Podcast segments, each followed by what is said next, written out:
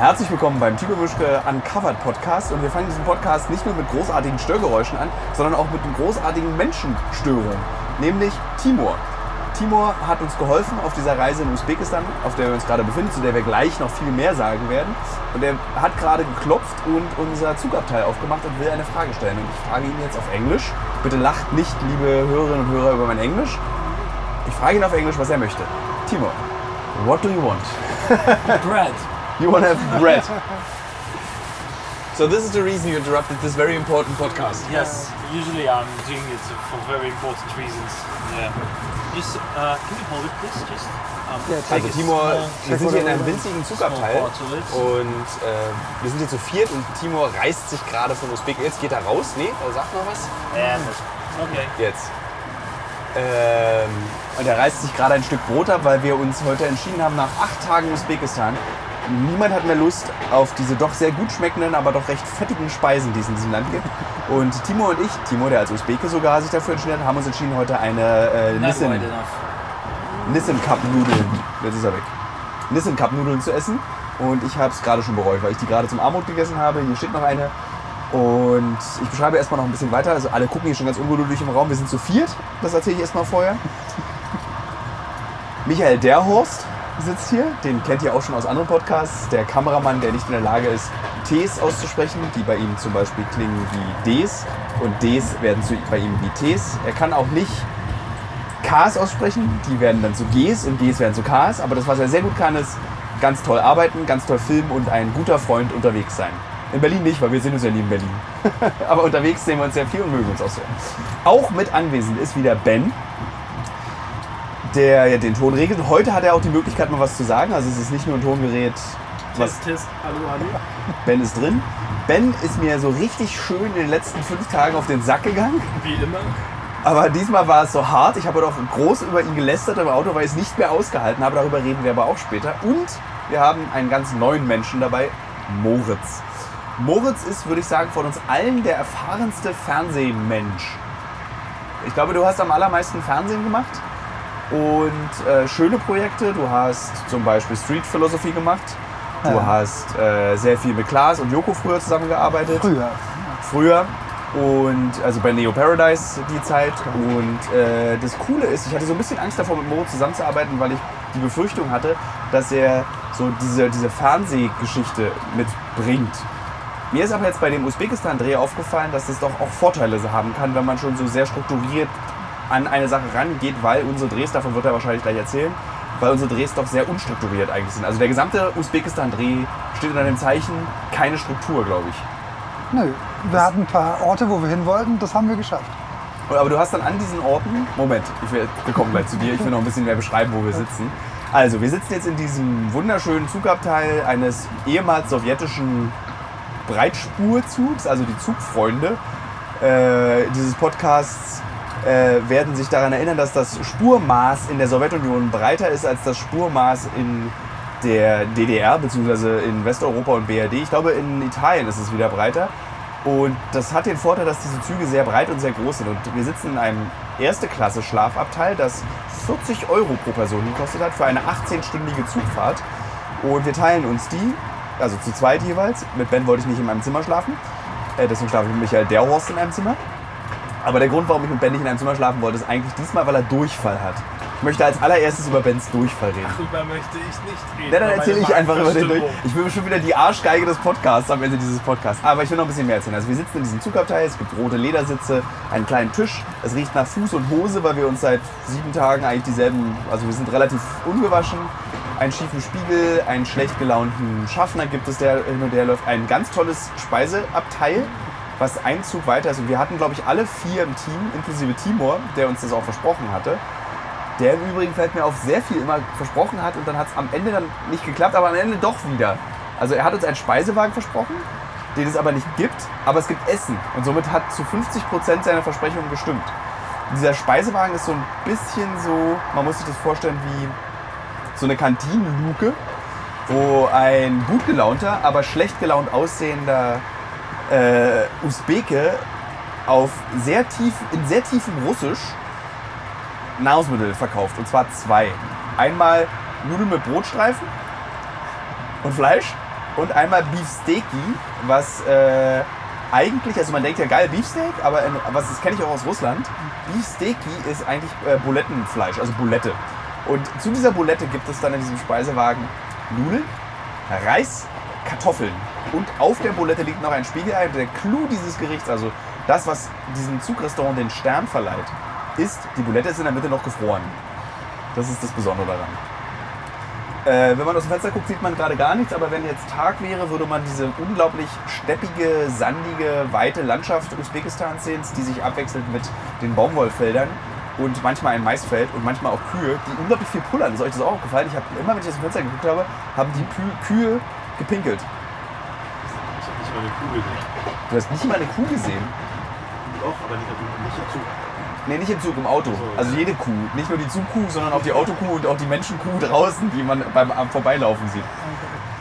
Nee, ist mir nicht aufgefallen. Das ist, ich merke jetzt schon wieder, das wird ein unglaublich flüssiger Podcast. Meine Gesprächspartner sind sehr gesprächsbereit. Denn Also mir sind einige urinierende Kühe aufgefallen. das finde ich sehr schön. Ben ist auf meiner Seite. Selten, dass Ben mir mal zustimmt.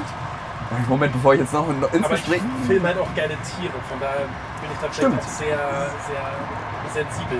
Moritz, was war der häufigst gesagte Satz zu Ben, wenn eigentlich ein Dreh abgeschlossen war an dem Tag? Puh. Ich waren eigentlich immer alle sehr zufrieden. Nee, das, Keine Hunde mehr!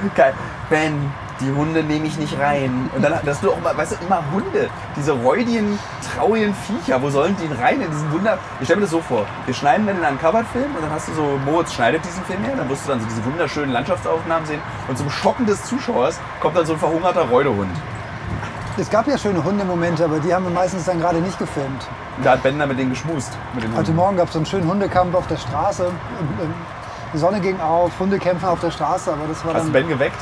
Nee, nee, wir haben uns das zusammen dann angeguckt. Wie? Hat Ben wenigstens die Kamera in der rechten Hand gehalten dabei? Nee, er hat gesagt, es ist zu dunkel. Und wir mussten packen. Okay. Das war gerade ein ganz tiefer Einblick in diese Teampsychologie. Wenn dann was nicht geklappt hat, dann gibt es immer die anderen Schuld. Stimmt's? Ich muss aufhören, sonst will ich wirklich so, dann will, hört Es keiner war mehr diesen. tatsächlich wirklich noch sehr, sehr dunkel. Also es, Ja, es hätte auch nur in Slow-Mo richtig gut ausgesehen und dafür war es halt einfach Ja. nicht, nicht hell genug. Äh, um vielleicht äh, den Leuten, die diesen Podcast noch nicht so lange hören, ich empfehle die Folge mit Ben, damit man das Verhältnis zwischen uns beiden versteht, wo Ben und ich darüber reden, wie es ist, wenn man miteinander arbeitet, wenn man sich eigentlich nicht leiden kann, aber doch leiden kann. So, das ist vielleicht nur als Einstieg, damit ich jetzt wirklich nicht so wie so der fieseste Fisi rüberkomme. Ja, jetzt können wir uns richtig unterhalten. Ich glaube, die Einleitung reicht. Äh, ich, würde, ich gebe das Wort an Michael Terhorst. Ja, hallo, was soll ich denn erzählen? Wollen wir, wollen wir mal anfangen, chronologisch, wie wir hier angekommen sind? Ähm, nee, eigentlich wollte als erstes, wollen wir mit, eigentlich wollte ich erst mit Moritz reden. Ja, dann so, mach doch. So, dann zieh ich dich wieder runter, Micha. Nee, du hast recht, fahren wir, wir haben ja Zeit. Wir haben ja unendlich Band. Ähm, genau, Taschkent. Also das Lustige war ja, wir hatten ja erwartet, dass Drehen in Usbekistan sehr, sehr schwer wird. Weil unsere Kollegen vom Öffentlich-Rechtlichen, glaube ich, auch diesen Eindruck in ihrem Film, den sie in Usbekistan gedreht haben, vermittelt haben. Und ich habe darüber nachgedacht auf der Reise, also um es mal kurz aufzulösen, es ist gar nicht so schwer hier zu drehen. Und ich habe darüber nachgedacht, ob sie das als dramaturgischen Kniff benutzt haben, um, weil nicht viel passiert ist bei ihnen, sie das so ein bisschen spannender darstellen. Ja, Im Vorgespräch hier mit unserem Guide, dem Timur, kam auch schon raus, der hier auch im weitesten Sinne Aktivist ist und sich um, die, um das Land kümmert, allen voran um die, um die Rechte der Arbeiter, der Pflückerinnen äh, auf, den, auf den Baumwollfeldern, die es ja hier in großer Anzahl gibt. Der hatte uns schon auch gesagt, dass er öfter verhaftet wurde und dass, es, dass die eher mit versteckter Kamera drehen in den letzten Jahren. Ähm, und dass er eben in so einem Setup, wie wir jetzt gedreht haben, was für ihn ein Riesenteam darstellt. Also wir waren mit zwei Kameras, wir waren mit dir, wir waren mit mir unterwegs, plus dann unsere Fahrer, äh, dass er noch nie mit so einem Setup äh, auf so ein Feld gegangen ist und dass das irgendwie für ihn neu war. Also ich glaube, das stimmt schon ein bisschen. Ich weiß nicht, wie weit das dann dramatisiert wurde. Also weil ich meine, wir haben jetzt mit ihm irgendwie keine Probleme gehabt. Ich meine, wir hatten heute eine Situation, wo plötzlich so, so eine Art Geheimdienst, Schrägstrich Polizei, Schrägstrich Geheimpolizei aufs Feld kam und uns unter, sozusagen die Arbeit unterbeten, also verboten haben. Und sie haben uns ja auch dann so, wie wir es eigentlich schon aus ganz vielen anderen Ländern kennen, dieses Name aufschreiben. Und ich glaube, in der ersten Staffel wären wir alle noch ein bisschen ängstlicher gewesen. Jetzt war das eher so, also es war uns dann so ein bisschen egal, dass das passiert. Also er meinte, der Timo meinte zu mir danach, dass er beim letzten Mal, als er sozusagen die Governors da kamen oder diese, waren ja keine Polizisten, das waren ja mehr so, Also Geheimleute irgendwie. Ja, die sahen halt auch genauso aus, wie man sie sich vorstellt, mit ihren spitzen Lederschuhen. dass er das letzte Mal das erlebt hat mit der Elena zusammen, die wir ja auch kennengelernt haben, äh, äh, dass er dann mit aufs Revier musste und auch geschlagen wurde. Also Timo war- wurde geschlagen. Genau. Also hat er mir heute in so einem stillen Moment, als wir noch später zusammen unterwegs waren, erzählt, ähm, dass er heute nicht das Gefühl hatte, das würde passieren, weil sich das irgendwie tatsächlich auch ändert. Also zumindest das, was er uns so zwischenzeitlich immer mal widerspiegelt, scheint es entspannter geworden zu sein, ja. Okay, dann haben wir wahrscheinlich tatsächlich sind wir zum richtigen Zeitpunkt gekommen, weil zwar ist die Situation, was die Überwachung der Presse entspannter offensichtlich, aber die Situation, glaube ich, von dem, was wir erlebt haben, ist jetzt nicht wirklich entspannt. Also wir waren heute ja auf einem Feld, Genau. Ja, also dazu vielleicht noch kurz auch die Elena, die ja auch, ich weiß gar nicht genau, wie alt sie ist, aber die ja auch, sage ich mal, Ja. über 60 in jedem Fall ist. Äh, äh, die sagte auch, dass sie das eigentlich eine tolle Idee findet, so offensichtlich mit vernünftigen, großen, sichtbaren Kameras auf dem Feld zu gehen, weil auch sie hatte das bislang nur mit kleinen äh, Kameras gemacht. ja, Äh, und auch sagte, vielleicht ist das genau der Effekt, den man halt braucht, dass man halt offensichtlich Filmteam ist und Ja. gar nicht jetzt so tut, als wäre man irgendwer und Ja, die waren auch alle relativ baff. Äh, immer wenn wir so, ich meine, wir sind dann, wir drehen oft so, dass wir in Situationen die Leute überrumpeln, indem wir einfach schon drehen, wenn wir anfangen zu drehen. Also wir haben auch einen Bürgermeister so überrumpelt. Wir haben eigentlich alle überrumpeln wir immer so mit unseren Kameras. Nicht so, nicht so explosivmäßig wie auf RTL, sondern einfach so als Stilmittel. Also die Kameraleute, da können sie beide was sagen, wenn sie jetzt auch möchten. Die Kameraleute sind ja auch ähm, relativ trotzdem zurückhaltend, trotz des großen Equipments. Nicht wahr, Michael? Genau, wir sind immer dezent dabei, begleitend. Begleitend. Die Situation. Was war da falsch? Begleitend. äh, begleitend. ähm, Aber wir lassen die Kamera halt auch laufen, wenn andere denken, dass sie gerade nicht läuft. das solltest du vielleicht nicht im Podcast Also, erzählen, oder? Naja, die Leute, die wir drehen, werden das ja jetzt wahrscheinlich nicht hören. Du weißt nicht, wie groß die Reichweite ist, ob die, die jetzt in der nächsten Woche unsere Freunde in Südamerika. Oder der usbekische Geheimdienst unseren Podcast Aber hört. sie sehen doch die Folgen dann und dann ist das ja Stimmt. offensichtlich. Recht, dafür muss man den Podcast gar nicht essen. Die Folgen haben vielleicht noch eine größere Reichweite als der Podcast. Das ist sehr wahrscheinlich. Ich glaube, dass es eine sehr eingeschworene Gemeinschaft ist, die diesen Podcast hört. Weil, wie gesagt, es gibt in Deutschland, glaube ich, kaum Podcasts mit Podcaste, Podcasts ähm, oder Podcast, äh, wie Michael Derhorst sagen würde, ähm, mit so viel schlechtem Ton. Aber egal, zurück zum Thema. Wir müssen vielleicht mal erklären, wer Elena ist. Weil der Name fiel jetzt. Und die kommt ja auch im Film wahrscheinlich vor, wissen wir noch nicht. Elena ist eine Aktivistin, die sich schon seit, ich weiß gar nicht, wann sie angefangen hat, aber eben, äh, ich glaube, seit den 90er Jahren, wenn ich mich richtig erinnere, Das erzählte sie ja. Äh, extrem einsetzt und eben also für die Arbeit, für die Rechte der Menschen, die Baumwoll pflücken, was, wie wir gesehen haben, zum Großteil Frauen sind. Ähm, es gibt auch Männer, aber das, was wir jetzt gesehen haben und das, was wir gehört und gelesen haben, sind zum Großteil Frauen. Äh, ein Recht, weil es eben hier in Usbekistan äh, neben dem, dass es, dass es lange Jahre äh, Kinderarbeit gab und gegebenenfalls heute auch noch gibt, Dazu zählen wir nichts. Das halt- behalten wir wollen auch noch ein bisschen Überraschungsmoment äh, Genau. für die Folge lassen. Geht es vor allen Dingen darum, dass zu dieser Baumwollernte, äh, die hier halt, ich glaube, zweieinhalb Monate lang im Jahr, jetzt in dieser Jahreszeit stattfindet, die Menschen aus dem im weitesten Sinne öffentlichen Dienst äh, eingezogen werden, um Baumwolle zu ernten. Also das ging, geht um Lehrerinnen, um Lehrer, das geht um äh, äh, Krankenschwestern und Ärzte, die halt dann einfach mit Bussen sozusagen morgens von der Arbeit abgeholt werden und aufs Feld gebracht werden, damit äh, die Ernte eingefahren wird und das Land dann wiederum ähm, die Baumwolle verkaufen kann. Ja. Was so Soweit lustig ist, weil es mich ja an diese, an diese Arbeitseinsätze meiner Großeltern und Eltern in der DDR erinnert, wo es eben ganz üblich war, dass man in der Schule äh, beziehungsweise als Student zu Arbeitseinsätzen gegangen ist. Und wir haben es, glaube ich, auch in Nordkorea erlebt, oder ich weiß nicht, ob ich es auf meiner ersten Nordkorea-Reise erlebt habe, wo die Busfahrerin, also die Reiseleiterin, die Englisch sprach, uns erzählte, dass sie eben auch aufs Feld geht, Reis ernten, obwohl sie es gar nicht müsste, weil sie ja irgendwie die Tochter des kubanischen Diplomaten war oder sowas, falls du dich erinnerst. Ne? Ich glaube, das war bei deiner ersten Reise. Dann war das bei meiner ersten Reise. Der sogenannte Subotnik. Ja, der Arbeitseinsatz. Und das war, ich, ich weiß immer nicht, ob das so verurteilenswürdig ist, weil irgendwie, ich meine, es klappt, also die Idee klappt natürlich nur in der sozialistischen Gesellschaft, weil du bekommst dafür ja eben theoretisch auch sehr viel wie kostenlose äh, äh, medizinische Versorgung, äh, kostenlose Bildung, äh, kostenlose Sportangebote. Du kriegst halt ganz viel umsonst, dafür musst du aber eben auch umsonst arbeiten. Ich glaube, in dieser Gesellschaft im Umbruch, wie sie auch gerade in Usbekistan ist, nämlich zum Kapitalismus hin, wird es, glaube ich, irgendwann, wenn die Leute sagen, habe ich keinen Bock mehr, warum soll ich denn für die Ma Ma Gewinnmaximierung dieses Landes aufs Feld gehen? Ähm, was ich aber krass fand, war, als wir auf diesen Feldern waren, ähm, dieses, das sind so Sorgen, die wir gar nicht kennen in Deutschland, dass man so um Arbeitsrechte kämpft. Also klar, bei uns wurde vor 100 Jahren um Arbeitsrechte gekämpft und heute kämpft man halt um tarifverträgliche Erhöhung um 1,2 Prozent. Und dann sitzen so Männer in Anzügen und äh, glänzenden einfarbigen Krawatten in, in Räumen und diskutieren ganz lange. So, das ist so der Arbeitskampf. Aber das ist so, also Die Elena hat einen anderen Arbeitskampf Ja. äh, hinter sich, glaube ich. Ja, eben. Also du erzähl doch mal, was, was für ein Arbeitskampf sie hinter sich hat. Weil das Ja. haben wir, glaube ich, nicht auf, auf Also sie war- gefilmt. Nee, genau. Wir haben, was, was, sie, äh, was sie erzählt hat, ist, dass sie früher selber auf den Feldern gearbeitet hat.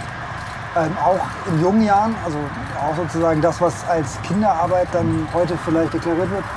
Ähm, und irgendwann eben sich für Menschenrechte eingesetzt hat und dann im Laufe ihrer, äh, ihrer Karriere da eben auch gesagt hat, ich konzentriere mich konzentri äh, auf diese Pflücker und Pflückerinnen, auf die Menschen, die die Baumwollernte machen. Ähm, und es hat früh angefangen und war eben hier in Usbekistan eine der ersten, die dieses Monitoring gemacht hat, die praktisch einfach auf die Felder gegangen ist mit einer Fotokamera, äh, um Beweismittel zu sammeln, wer da arbeitet, Ja. also ob es eben Kinder sind, ob es äh, die Menschen fotografiert, um zu gucken, guck mal, das ist doch die Lehrerin aus der Schule und und und und. und. Ähm, und damit, damit auch an die Öffentlichkeit gegangen ist, also zum einen den, den, den, der Regierung oder den, den Behörden vorgelegt hat und dann aber auch mit der Presse zusammengearbeitet hat und dafür äh, vor vielen, vielen, also ich weiß nicht genau wann, aber in den letzten zehn, vor zehn Jahren einfach auch noch äh, extrem viel Ärger bekommen hatte. Also Ich überlege gerade, ob es wichtig wäre, morgen vielleicht Elena doch nochmal zu interviewen und genau das uns erzählen zu lassen, weil das haben wir nicht, oder? Oder willst du es im Off-Text ich erzählen? hätte das ein bisschen im Off-Text erzählt, weil sie erzählt uns ja eher die Situation, wie sie das da jetzt auf den Feldern Okay. erlebt mit uns und das hätte ich jetzt versucht so ein bisschen Okay. anzutexten. Weil gerade hatte ich so das Gefühl, es könnte spannend aussehen, wenn sie erzählt, aber wir haben es ja versucht sogar auf dem Feld. Irgendwie hatte sie da sich dann so ein bisschen, kam das nicht so. Genau, also Ja. ich glaube, das gelingt uns auch so. Das war auch krass, ich fand die sehr beeindruckend. Die hatte ja unglaublich viel Energie und die war, also die ist, muss Mitte 60, Anfang 70 gewesen sein. Ja, und die war auch. sehr energetisch und ist da aufs Feld gestürmt und so schnell, dass wir gar nicht hinterhergekommen sind mit unseren Kameras. Da kann vielleicht Michael Theos was zu erzählen. Ja, sie war sehr schnell. Ja. Ich weiß nicht, vielleicht müssen wir also, Michael, sie, war auf jeden Fall, Podcast. schn- sie waren auf jeden Fall schneller als wir. an Die dem war Tag. sehr viel schneller als wir. Ja, man muss ja auch dazu sagen, es ist ja auch nicht so einfach, äh, auf dem Feld zu laufen, wenn da überall die Pflanzen stehen. Ihr schon, ihr hattet beide ja, Und wir hatten kurze Hosen. ihr hattet beide kurze Hosen an und hatte ganz zerkratzte Beine danach. Ähm, ja, und sie ist halt, äh, hat sich auch nicht aufgehalten. Sie ist zu einem gerannt und zum nächsten und so weiter. Also Ja. man hatte keine Chance. Und sie hat ja, glaube ich, auch eine, Arzt, eine Lehrerin gefunden, die, die wir aber dann nicht mehr gefunden haben, weil wir mit der Lehrerin reden wollten. Aber da waren ja auch diese, aber das, vielleicht erzählen wir davon nicht so viel, weil das soll ja auch noch im Film bleiben. Weil da sind noch einige sehr interessante Dinge auf diesem Feld passiert. Und eigentlich generell die Reise fand ich, also so ein bisschen habe ich es mir genauso vorgestellt, dieses Roadtrip-artig, dass wir eben mit dem Zug fahren, dass wir nicht mit dem Flugzeug fliegen, dass wir so ein bisschen mehr dieses Land auch verstehen und erfahren. Und ich glaube, diese Zugfahrt alleine hat uns dazu bef- befähigt, so ein bisschen mehr in diese usbekische Seele reinzugucken und wie das Leben hier so, also nur einen ganz kleinen Einblick, weil das, du siehst halt so richtiges Leben und du siehst halt in Usbekistan im Flugzeug nicht das Leben. Das sind halt Leute, die sich das leisten können und im Zug sitzen, werden dir halt einfach so acht Meter große Fische auch immer ins Abteil reingereicht, ob man die jetzt naschen möchte bereue ich ein bisschen, dass wir den eben nicht gekauft haben, den Fisch. Weil ich glaube, so ein geräucherter, das war irgendwie so ein Barsch oder sowas. Wir haben schöne Bilder gemacht. Ja, oh, ja, ihr. Ich hoffe nicht, dass, ich glaube nicht, dass der aus dem Aralsee ist, weil dort waren wir ja nämlich auch. Ich weiß gar nicht, wie viel, aber wir können darüber einfach reden. Da ist kein Fisch mehr. Da lebt gar nichts mehr, bis auf ein paar Bakterien. Und Tritops. Und Tritops, wie wir Genau, gelernt haben. ja. Arte- und Artemia. Äh, ich wusste nicht, äh, ist es jetzt das gleiche? Es sind Urzeitkrebse. Okay. Ja. Also wir haben den Geburtsort der Urzeitkrebse gefunden. Das sollte man vielleicht einfach, haben wir das mal gefilmt? Ich glaube, da gibt es auch die her früher. Also aus dem Aralsee? Ja. Ich weiß auf jeden Fall die Geschichte des Typens, das ist ein Ami. Das ist eine ganz tolle Reportage, die ich irgendwann mal in der New äh, irgendwie, ich glaube sogar auf Deutsch gelesen, eine übersetzte Reportage, von dem Typen, der die Tritops erfunden hat, als sozusagen diese, diese Urzeitkrebse, die ja früher verkauft wurden als Seemenschen. Das war ja sowas, du hast es gekauft und dann waren so, so, so Nixen und so Männer drauf auf der Verpackung, das, das, das wird da draus. Und der Typ hat irgendwie so ganz viele Patente, unglaublich viele Patente, weil der unbedingt Millionär werden wollte, hat aber so nur Patente auf so, so Quatsch. Also, weißt du, diese, ich weiß nicht, ob das auf das Patent hat, aber im Vergleich, diese Kleberhand, die man so an die Wand werfen kann und wieder zurückziehen kann. Oder dieses kleine Ding, was man so bewegt, da schwebt so ein Ball drüber. So, nur auf so, so einen Kinderquatsch. Und er hat ganz viele von diesen Dingen erfunden und die waren alle kein Erfolg. Und dann kam er eben auf die Idee, diese Urzeitkrebse so als diese kleinen Meermenschen zu verkaufen. Und das war sein Durchbruch, weil er die, die Lizenz und die Rechte daran weltweit hatte. Also wenn die Yps in Deutschland das verkauft hat, hat er dafür Geld bekommen, dass, dass die deutsche Yps diese, diese, diese, diesen Beutel mit diesen gefriergetrockneten Krebschen, die glaube ich bei den wenigsten was geworden sind, ich habe das gerade mit Lift durch und es hat nicht geklappt. Wir haben das Wasser auf die Temperatur gebracht, wir haben da Wasserreinigungsset reingeschmissen und dann diese Urzeitkrebse, aber es kam nie an. Also es ist, glaube ich, gar nicht so einfach, weil du musst es, glaube ich, auch wirklich pflegen. Das ist, ich hatte auch zum Beispiel mal ein Schrimps-Aquarium. Das ist ein ganz anderes. Ich, also ich hatte mal einen Krebs. Einen kleinen Krebs. Tra- ich, das darf ich nicht erzählen, das ist die traurigste Geschichte der Welt. Das äh, lassen wir das mal. Erzähl doch mal. Na gut, ich reise ja sehr viel. So, dieser Krebs, ich weiß nicht, das gibt einen Shitstorm, aber ich kann es ja trotzdem mal ehrlich erzählen. Man kann dann so einen Krebs, so, so einen Grasball kaufen. Und der kann sich davon ernähren. Du musst es dann nicht mehr füttern. So. Und hast du den gekauft? äh, im Aquarienhandel. Ich fand so, ich, äh, leider, ich habe leider so ein schwieriges Verhältnis zu Ter Ter Aquarien, aber so ein Krebs fand ich immer ganz toll, weil der auch gar nicht so klein war, so daumengroß war der. Und der war auch wirklich niedlich und der wurde dann aber, also der aß dann diesen grünen Ball und wurde auch wirklich alt. Und dann ging ich ja mit Uncovered und auch davor schon sehr, sehr viel auf Reisen. Ich habe eine Weltreise gemacht und sowas. Und irgendwann kam ich in mein Arbeitszimmer und mir fiel ein, ich besitze ja einen Krebs. Das Problem war, dass das gesamte Wasser dieses Terrariums verdampft ist, verdunstet. Also weil es einfach so monatelang kein Wasser nachgefüllt.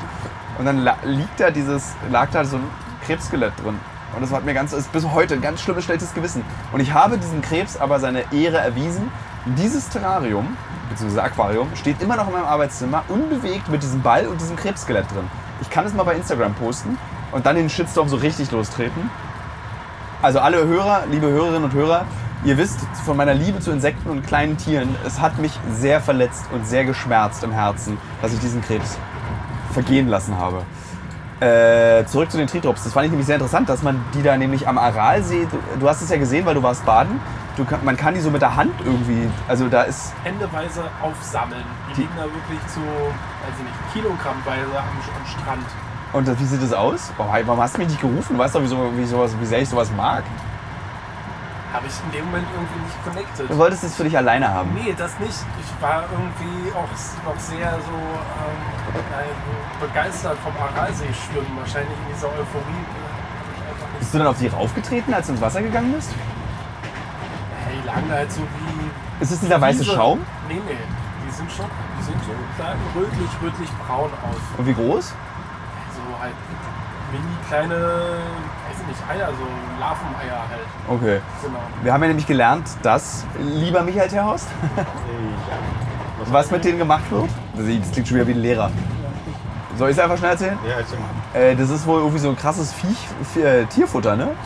Das wird irgendwie so, ja, dass die irgendwie so für 12 Dollar pro Kilogramm wird es irgendwie nach China verkauft als Tierfutter. Na, und die Chinesen kommen extra, oder viele chinesische Wanderarbeiter kommen extra zum Aralsee an den Strand, wohnen da monatelang in ihren kleinen Biwaks oder auch großen Uraltrucks und sammeln die da halt tonnenweise. Und was mich sehr fasziniert hat, ist, das ist wohl das beste Katermittel, was es geben soll. Du sollst wohl, was war ein Teelöffel davon vorm Saufen? Genau, meinte Wladimir. Ja, Wladimir ist unser uns sehr nahe gekommener. Der letzte Sowjetbürger von äh, Munok. Munok. Nee, wie spricht man es aus? Munjak? Mu- Munjak. Ja. Äh, der letzte Sowjetbürger von Munjak mit einem echten Lenin. Ganz toller Typ. Und er hat äh, dafür gesorgt, dass ich so viel getrunken habe.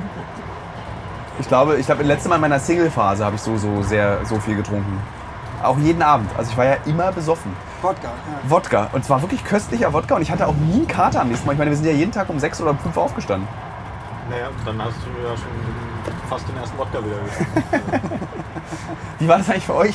Ich meine, ich trinke ja nie Alkohol auf dem Dreh. Es war, war schön. Es Ich war fand's auch sehr. Ich fand das äh, sehr, sehr lustig. Es mir, würde mir Spaß machen, nochmal mit dir Alkohol zu trinken. Weil ich habe den leider nicht getrunken. Stimmt, du warst ja sehr, du warst sehr vernünftig. Du hast gar nichts getrunken. Die ganze Zeit, obwohl es dir wirklich immer und immer wieder angeboten Ja, weil ich wurde. wusste, weil wenn ich das anfange, dann, äh, dann trinke, muss ich genauso viel trinken wie du. Und dann hätte ich wahrscheinlich meine Arbeit nicht mehr tun können. Warum eigentlich nicht? Ben hat ja auch getrunken und konnte filmen. Aber nicht so viel. Ich habe nur zwei, drei Solidaritätsshots mitgetrunken. Mir ist aufgefallen, dass, dass wir weniger uns wieder gegenseitig widersprechen in dem, was wir sagen, wenn wir beide betrunken sind. Das ist, glaube ich, diese Wirkung von Alkohol. Wahrscheinlich hätte ich irgendwann nicht so, Ben, das ist der beste Mensch, den ich kenne. Du warst kurz davor. Stimmt. Oh, stimmt, das. Ja, da hast, du- hast du mich ja gleich beleidigt wieder. Ich finde es ja immer sehr praktisch, wenn mein Leben korreliert mit den Werbepartnern und Partnerinnen, die ich habe. Zurzeit mache ich eine große Recherche zum Thema Marathon. Demzufolge muss ich natürlich auch wissen, wie man einen Marathon läuft und trainiere tatsächlich dafür. Nicht, weil ich Ü40 bin, sondern wirklich, weil ich als Journalist ein bisschen etwas über dieses Marathon-Business herausbekommen möchte. Und Teil dieses Marathon-Trainings ist ja nicht nur regelmäßiges Laufen und an den Gedanken im Kopf, die dabei entstehen, zu verzweifeln. Nee, Teil dieses Trainings ist auch Ernährung. Und wisst ihr was? Was richtig praktisch ist, ich glaube, ich könnte keinen Marathon laufen, wenn es nicht Podcasts gäbe. Und ein Podcast, den ich während des Laufens höre, um dieses alle zwei Tage zehn Kilometer Laufen für die Grundausdauer zu ertragen, ist der Powerbrains Podcast. Powerbrains, das Sporternährungsquiz, powered by Powerbar ist ein Podcast, in dem es um Ernährung geht, aber nicht langweilig, sondern da werden Fragen geklärt, wie ob Magnesium zum Beispiel gegen Muskelkrämpfe hilft. Zum Beispiel die Frage, wie wichtig sind Kohlenhydrate in der Sporternährung und ist es eigentlich für jede Sportart gleich? Also zum Beispiel wisst ihr ja als regelmäßige Hörer dieses Podcasts, ich bin ja auch passionierter Schwimmer und passionierte Schwimmer essen ja nach dem Schwimmen immer einen Döner. Ich kann euch schon mal sagen, da muss man jetzt keine Folge für hören, ist nicht so sinnvoll. Aber vorm Schwimmen ein Teller Nudeln ist sinnvoll. Warum? Das beantwortet eben der Powerbrains Podcast. Können da zum Beispiel auch, eine Frage, die mich auch schon beschäftigt hat, können zu viele Proteine der Niere schaden? Und welcher Profi feiert seinen Sporterfolg mit Beefy und Bier von der Tankstelle? Alles Fragen, die für Sportler und Sportlerinnen wichtig sind. Das Gute an diesem Podcast ist, der ist nicht langweilig. Der ist eben äh, wissenschaftlich, aber auch gleichzeitig ein spannender Mix aus Quizshow zum Mitraten. Dazu gibt es Interviews, Anekdoten und sehr aufschlussreiche Wissensvermittlungen mit Host Dani Herzog. Bis zum 14.03. gab es folgende Gäste. Der Ironman-Gewinner und Triathlet Sebastian Kienle, Legende Joey Kelly, TikTok-Fitnessstar Joe Wünsche und andere Gäste aus der Staffel sind René Adler, Otto Bulletproof, Jonas Deichmann, Imke Salander, Maren Schiller, die ich im Übrigen auch für die Recherche treffe, und viele mehr. Jeden zweiten Donnerstag erscheint eine Folge und ihr könnt es auch als Videopodcast gucken auf dem Powerbar YouTube-Kanal. Ja, ich würde sagen, wenn ich es beim Laufen höre, könnt ihr es auch beim Laufen hören oder wenn ihr die Innenseite eines Backofen reinigt oder wenn ihr Staubsaugt oder wenn ihr ähm, lange Pendelstrecken mit der U-Bahn habt, Straßenbahn oder im Auto. Egal. Es ist ein guter Weg, um die Zeit zu vertreiben. Es ist ein guter Weg, etwas über den eigenen Körper zu lernen. Nee, wie ist denn so, äh, also als der Mensch, der die größte Erfahrung im Fernsehen hat? Ich weiß gar nicht, ob das Doch, ich glaube ja. die letzten Jahre nicht viel Fernsehen gemacht. Aber stell, lassen wir das mal so stehen. Was hast du denn zwischen den Jahren gemacht? Welche viel für dieses Internet gemacht. Ah, Funk. Nee, gar nicht so viel Funk, aber mit einer kleinen Produktionsfirma viel, ja tatsächlich ja so ein Foodblog und ähm, äh, viel kleine Kleinigkeiten. Wo brauchtest du eine Pause vom Fernsehen und hast es deswegen gemacht oder hat dich keiner angerufen? Nee, ich habe bewusst gesagt mit Kollegen von mir, dass wir Bock haben, äh, was jetzt auch schon wieder vier Jahre her ist, äh, gesagt haben, lass uns mal gucken, was da im Internet möglich ist, aufzubauen und wie wir da Geschichten erzählen können. Ähm, was auch toll war, weil wir viel gemacht haben. Wir ein bisschen festgestellt haben, dass es aber auch von den, gerade jetzt von den längeren Sachen halt einfach auch begrenzt ist, also von den längeren Formaten. Das klingt so ein bisschen wie der Gründungsmythos von Pornhub. Ja, genau. ähm, äh, insofern weiß ich gar nicht, dass, also ich glaube, es gibt viele, viele Menschen da draußen, die viel mehr Fernseherfahrung haben. Das auf jeden als- Fall. als ich, also aber- Thomas also- Gottschalk hat mehr Fernseherfahrung als Aber ähm, wenn du das da so hinstellst, ist es okay. Du. Hier in dem. Raum bist du der, ich meine, wann hast du angefangen Fernsehen zu machen? Vor sechs, sieben Jahren. Ach so.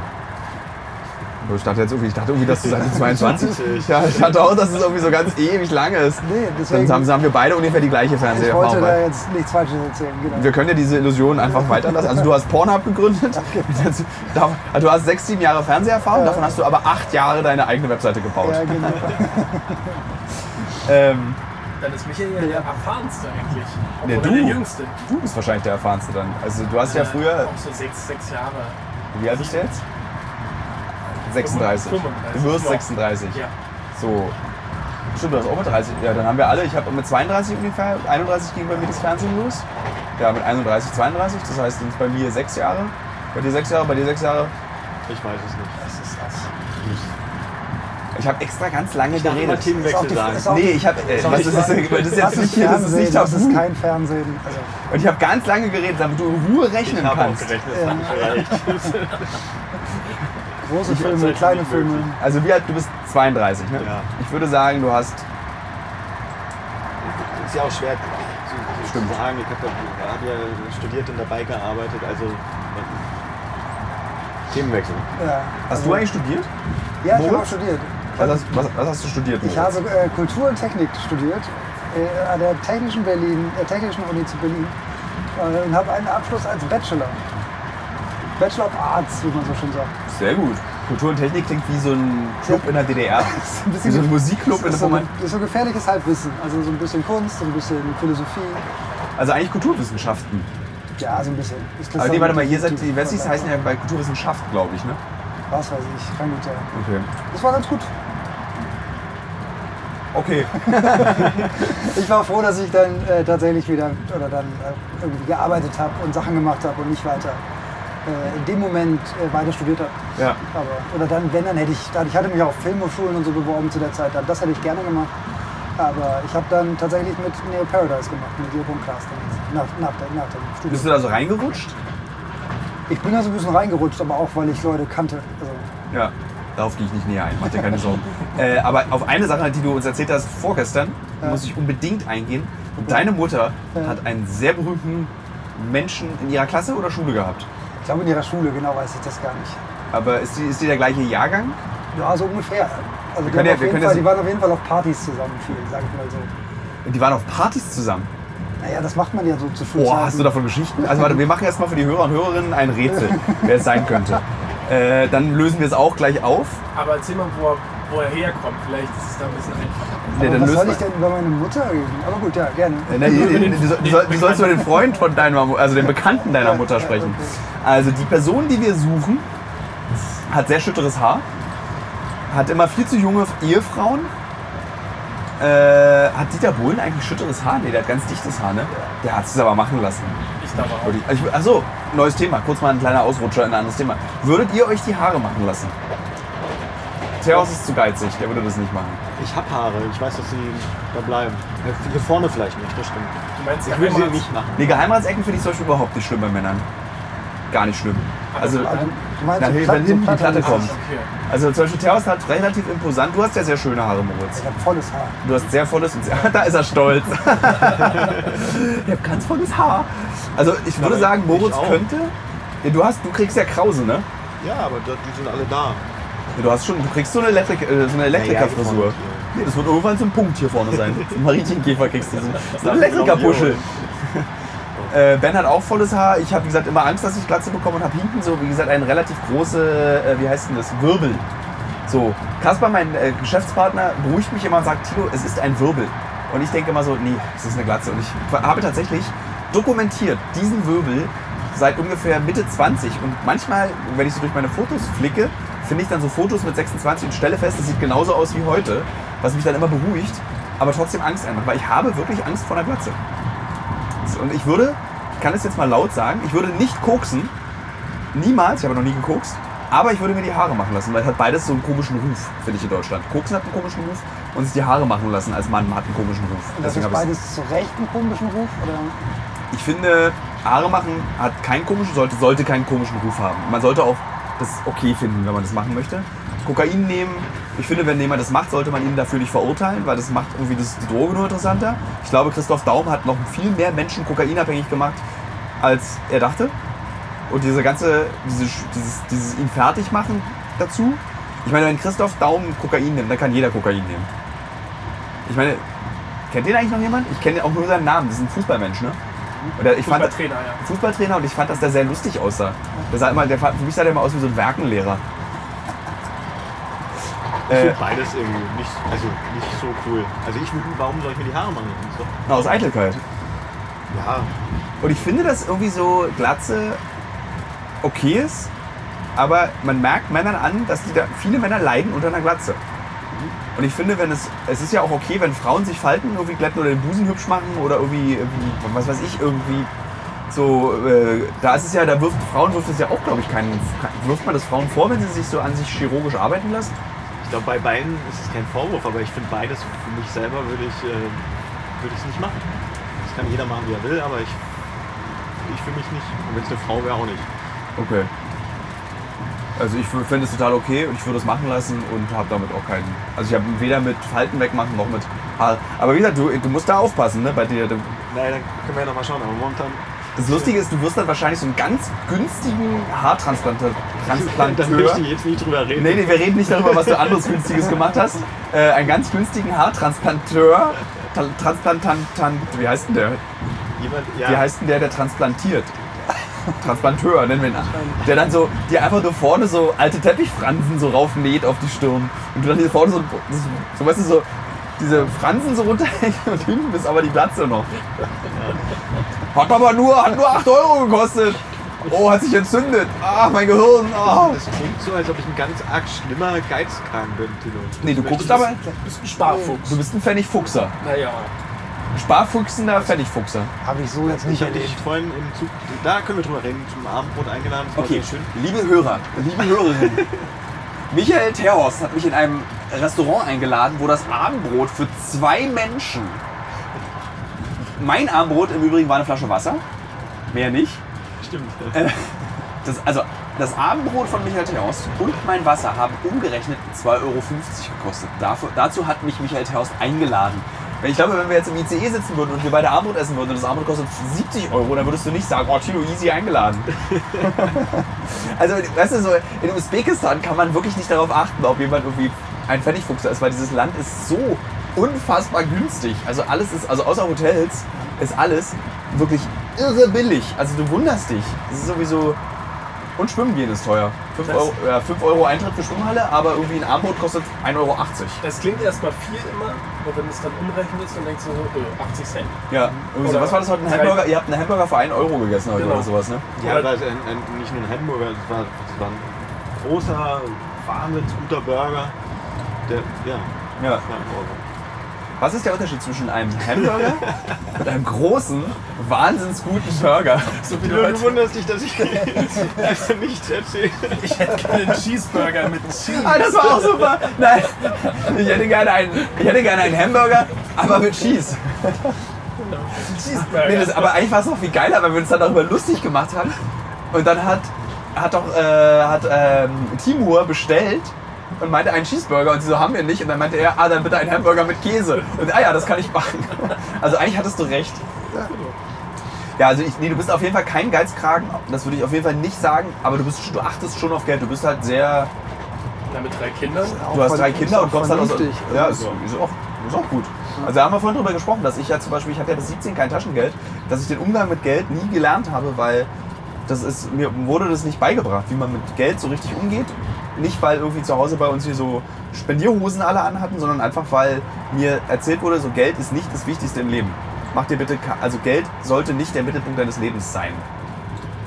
Und das, da haben wir auch drüber geredet. Das Interessante ist ja, mein Bruder, für den ist zum Beispiel das viel, also der kann so mit Geld umgehen und der ist so, passt auf und hat Konten und schiebt es von da und passt, meinen Studienkredit muss ich erstmal abzahlen, dann kann ich mal weiter gucken, so würde ich halt so, ich würde dann so, ich, wahrscheinlich wäre ich mein Bruder, wäre ich verschuldet, weil ich irgendwie nicht aufpassen kann. Hat der denn Taschengeld bekommen? was hat er? Mein Bruder hat Taschengeld bekommen und zwar, glaube ich, direkt nach der Geburt hat er das eingefordert. Das war das Erste, was er sagen konnte. So, Taschengeld, ich bin jetzt taschengeldfähig. Und das Lustige ist, ich hab, mir fällt gerade ein, für Ostzeiten habe ich auch Taschengeld bekommen, aber dann auch nicht, weil meine Eltern immer für falsche Grammatik und Berlinern mir Geld abgezogen haben. Also so, das war der erzieherische Maßgabe mit Geld. Äh, immer wenn ich so icke oder äh, äh, irgendwie so öfters waren sie ganz böse, durfte ich nicht sagen das Wort. Dann wurde dann so 10 Pfennig abgezogen von meinem, ich glaube, bomb- bombastischen Taschengeld von 50 Pfennig pro Woche oder so. Womit du dir in der DDR eine Eigentumswohnung hättest kaufen können. Wie sind wir darauf gekommen? Achso, über deinen Pfennigfuchsen und dass es in Usbekistan alles sehr günstig ist und Ja. äh, Ja, Mann, ich habe 100 Dollar abgehoben ich, ich, äh, und mir kommt das Geld nicht los. Also es Ja. ist immer noch das ist so eine Endlosgeldbörse. Also da ist immer Geld drin. Das ist eigentlich ein schönes Gefühl, weil wenn man in Berlin irgendwie so 100 Euro am Automaten abholt, hat man das Gefühl, okay, ich habe heute früh 100 Euro abgeholt, wo sind denn die jetzt hin? Ich war doch nur bei meinem Edeka zum Beispiel, der Edeka, der bei mir ist. Jeder Einkauf 40 Euro. Zwei Äpfel, 40 Euro. Wocheneinkauf, 40 Euro. Das ist, das ist, ich kaufe saure Gurken und irgendwie Quark, 40 Euro. Das ist sowieso, das, jedes Mal gehe ich da raus, 40 Euro. Ich kann es mir nicht erklären. Ähm, zurück zu Usbekistan. Ich finde es ja ganz toll hier. Dieses Land finde ich ganz, ich finde es ganz zauberhaft. Also ich fühle mich hier auch sehr, erstaunlicherweise fühle ich mich auch sehr wohl, auch wenn die Städte sehr hässlich sind. Aber liegt es daran, dass du Schlimmeres erwartet hast? Vielleicht? Ich habe nichts Schlimmeres erwartet. Es ist irgendwie so, was ich, ich hatte, hatte ein bisschen mehr so, so eine russische Kälte erwartet. Ich hatte euch ja am Anfang erzählt, dass die bei den Russen, das ist so ein bisschen so, wenn man die Leute anlächelt, dann denken die, man lächelt wenig. Nicht, weil man böse aufeinander ist, sondern weil man, wer lächelt, will betrügen. Und das habe ich so hier auch erwartet. Aber irgendwie sind die Leute so, die lächeln auch nicht viel und sind auch sehr skeptisch, wenn sie, aber sie sind irgendwie so lustig. Also man hat dann, die fangen dann so, irgendwie sind die, haben die alle so einen Mutterwitz. Die können, sind dann so, man kennt sich zwei Sekunden im Zugabteil, wird Schnaps angeboten und dann macht man Witze miteinander und versucht mal eine E-Zigarette zu klauen. So, dann gibt sie mir dann aber wieder. Und irgendwie fand ich das so, Sie haben aber in meiner Wahrnehmung schon wenig Umgang mit Fremden aus unserer westlichen Hemisphäre, sage ich mal. ja, Also dass wir sind schon hier dann irgendwie auch besonders und werden wahrgenommen, aber eben eher positiv als negativ. Ja, also irgendwie, ich glaube, weil äh, der Präsident ist ja vor drei Jahren gestorben und der hat ja das Land unter eiserner Hand geführt. Und ich glaube, dass wir jetzt hier sind, ist der Beweis dafür, dass sich was in diesem Land ändert und mehr Freiheit kommt. Und du, du fragst dich, auch, auch Tourismus irgendwie. ja, aber sie sind noch gar nicht vorbereitet. Als wir heute in diesem Museumsshop waren zum Beispiel, in der Kleinstadt Nukus, die äh, 280.000 Einwohner hat und die Hauptstadt der Autonomen Republik Karakal, Pakistan ist, Sehr gut. äh, das ist halt auch so eine ganz seltsame, wirklich so eine krasse sozialistische Stadt. Also so wie du sie auch in Russland ganz viel findest, die so in den 50ern einfach hochgebaut wurden und dann Industrie angesiedelt wurde. Hier dann auch eben sehr viel äh, Baumwolle.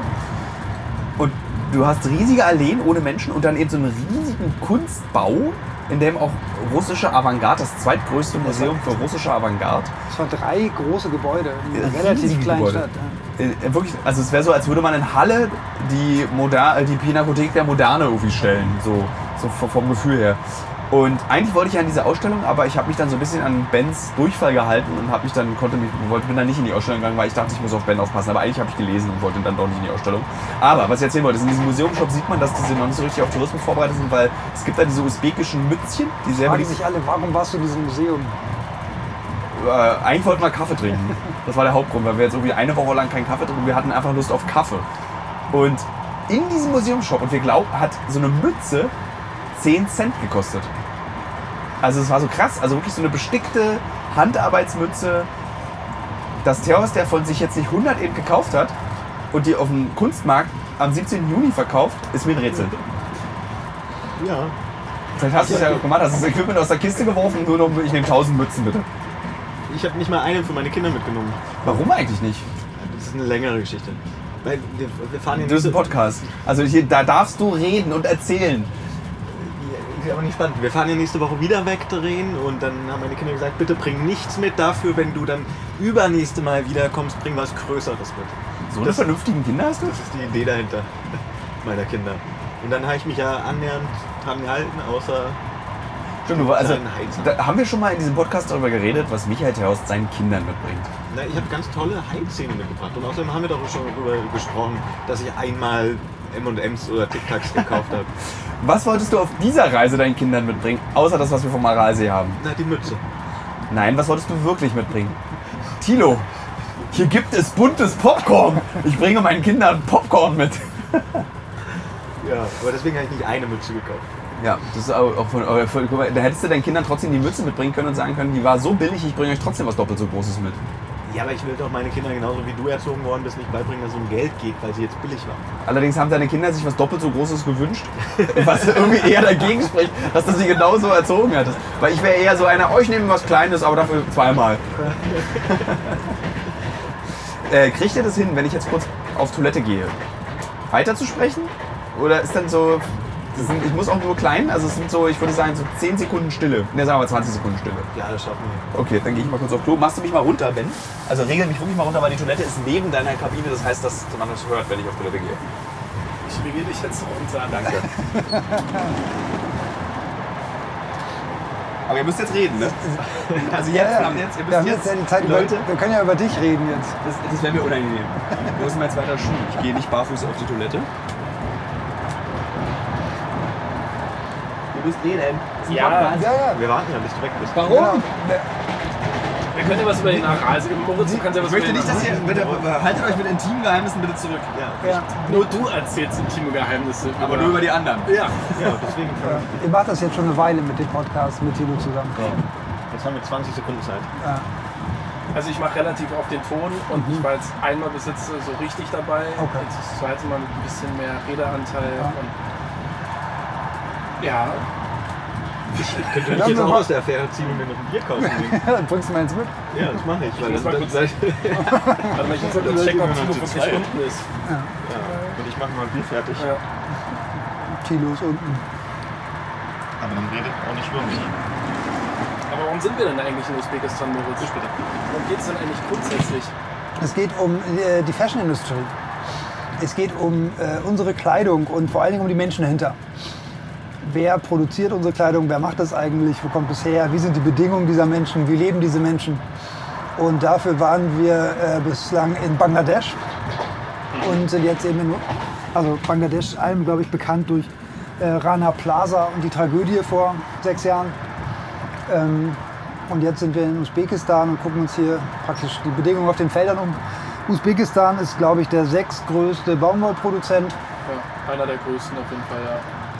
Ähm, sprich, äh, wesentlicher Bestandteil der, der, der weltweiten Baumwollproduktion kommt hierher. ja. Und da gab es eben die Theorie und auch die Recherche zeigt, dass die, die- dass die Arbeitsbedingungen eben sehr kritikbedürftig sind. Deswegen waren wir hier, deswegen haben wir uns das angeguckt.